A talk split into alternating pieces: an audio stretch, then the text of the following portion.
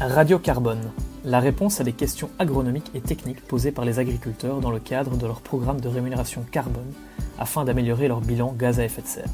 Un podcast conçu par Sol Capital et Écosystème. Aujourd'hui, nous nous intéressons à l'irrigation des couverts végétaux. Dans les régions les plus au sud de la France, l'eau est une ressource critique pour l'agriculture. Les étés souvent très secs ne permettent pas une croissance optimale des couverts, voire une croissance nulle. Si bien que beaucoup d'agriculteurs délaissent complètement leur mise en place. Alors que ceux-ci pourraient jouer un rôle agronomique important et améliorer les bilans carbone des exploitations. Nicolas, agriculteur dans les Alpes de Haute-Provence, irrigue ses cultures. Il se pose également la question de l'irrigation des couverts végétaux, afin que ceux-ci puissent se développer correctement et que son exploitation bénéficie de leurs avantages. Nicolas se demande également quel serait le bilan hydrique total du système. Le couvert va-t-il rentrer en concurrence avec la culture suivante? Faut-il le détruire à un moment précis pour éviter cela? Quelle quantité d'eau est-il judicieux d'apporter? Finalement, l'eau appliquée et l'évapotranspiration des plantes ne sont-elles pas plus dommageables qu'un sol nu vis-à-vis de la ressource en eau? Nous avons soumis l'ensemble de ces questions à notre partenaire Écosystème, dont voici la réponse via son directeur des opérations, Benoît Choreau. Bonjour Nicolas. Ta question fait écho à la gestion de la ressource en eau, et notamment, tu te demandes si la couverture des sols, et notamment en interculture, ne viendrait pas entraîner un surplus de consommation hydrique qui serait défavorable aux cultures de rente. Notamment, tu cultives dans les Alpes de Haute-Provence, avec un climat méditerranéen assez marqué, et donc tu te poses la question par rapport à l'ensemble de tes cultures de printemps, si la couverture estivale ou la couverture automnale avec des couverts végétaux ne serait pas un facteur de baisse de rendement. Alors, tu poses plusieurs questions, et notamment la première à savoir est-ce que il serait intéressant d'irriguer des couverts pour les faire lever? Oui, c'est clairement intéressant si tu sais que tu vas semer en été, plusieurs jours après les moissons, que tu ne bénéficieras pas des remontées d'eau par capillarité. Donc si tu dois investir 150 euros dans des couverts semis du couvert plus semences compris, il est clairement intéressant d'investir dans l'irrigation pour pouvoir avoir un retour sur ton investissement. Bien évidemment, l'objectif c'est uniquement de faire lever les couverts, puis après on attendra les pluies d'orage pour que le couvert puisse se profiter. Mais l'important c'est de réussir à avoir un couvert qui lève avec une bonne densité et de manière homogène pour éviter le salissement des parcelles. Et donc, pour faire lever ton couvert, c'est vrai qu'il peut être intéressant d'amener 25 à 30 mm d'eau d'irrigation afin de permettre aux graines de lever correctement. De plus, selon après le niveau de sécheresse, il faudra que tu sois vigilant sur la profondeur de semis. Donc de 3 cm c'est l'optimum. Tu peux descendre jusqu'à 5 cm selon la taille des graines. Au-delà de la profondeur de semis et des bons réglages des outils, le facteur clé de succès sera le fait de venir passer un coup de rouleau pour appuyer la terre contre les graines et permettre aussi une meilleure qualité d'irrigation.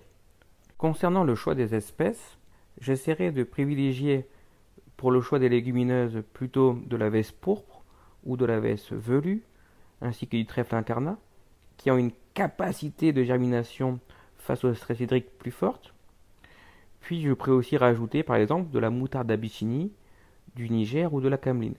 Donc plutôt privilégier quand même un couvert multi-espèces avec au moins 3 à 4 familles différentes si possible. Essayer de mettre peut-être 50% de légumineuses.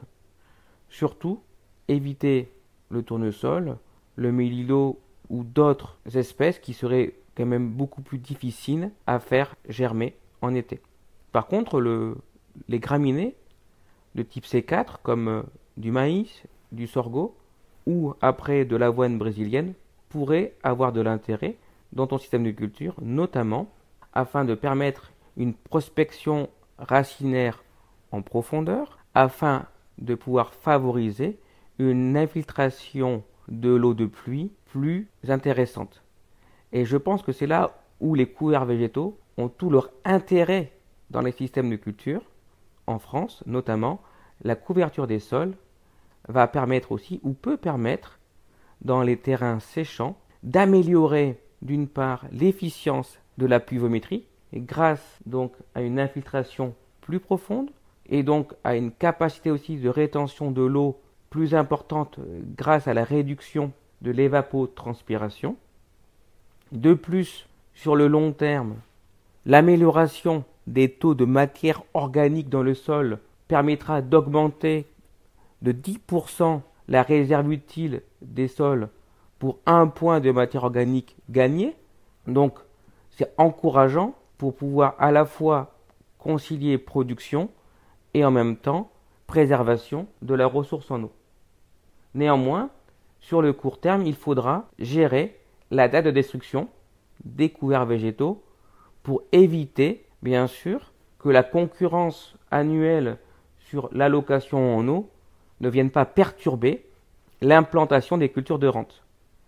Et c'est là où il va falloir observer ces sols pour regarder d'une part quel est l'enracinement des couverts végétaux, comment est la structure du sol, comment est la texture du sol, comment est l'humidité dans le sol, et en fonction des besoins des plantes, en fonction de la météo à venir, en fonction aussi bien sûr de la réserve utile théorique de tes sols, il faudra faire un arbitrage sur la date de destruction, et notamment sur des sols comme les tiens, lorsqu'on doit semer par exemple des cultures de printemps après un couvert d'hiver, il peut être intéressant de détruire le couvert euh, un mois à trois semaines avant l'implantation des cultures.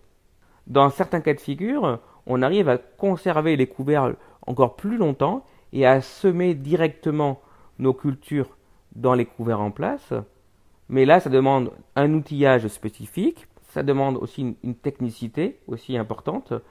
Bien évidemment, selon après ton niveau de formation, selon aussi ton niveau d'équipement, selon aussi les graines à semer, les plantes à cultiver, et selon leur exigence, tout compte fait, pour pouvoir lever de manière la plus optimale, il va falloir donc faire un choix pour pouvoir concilier les deux.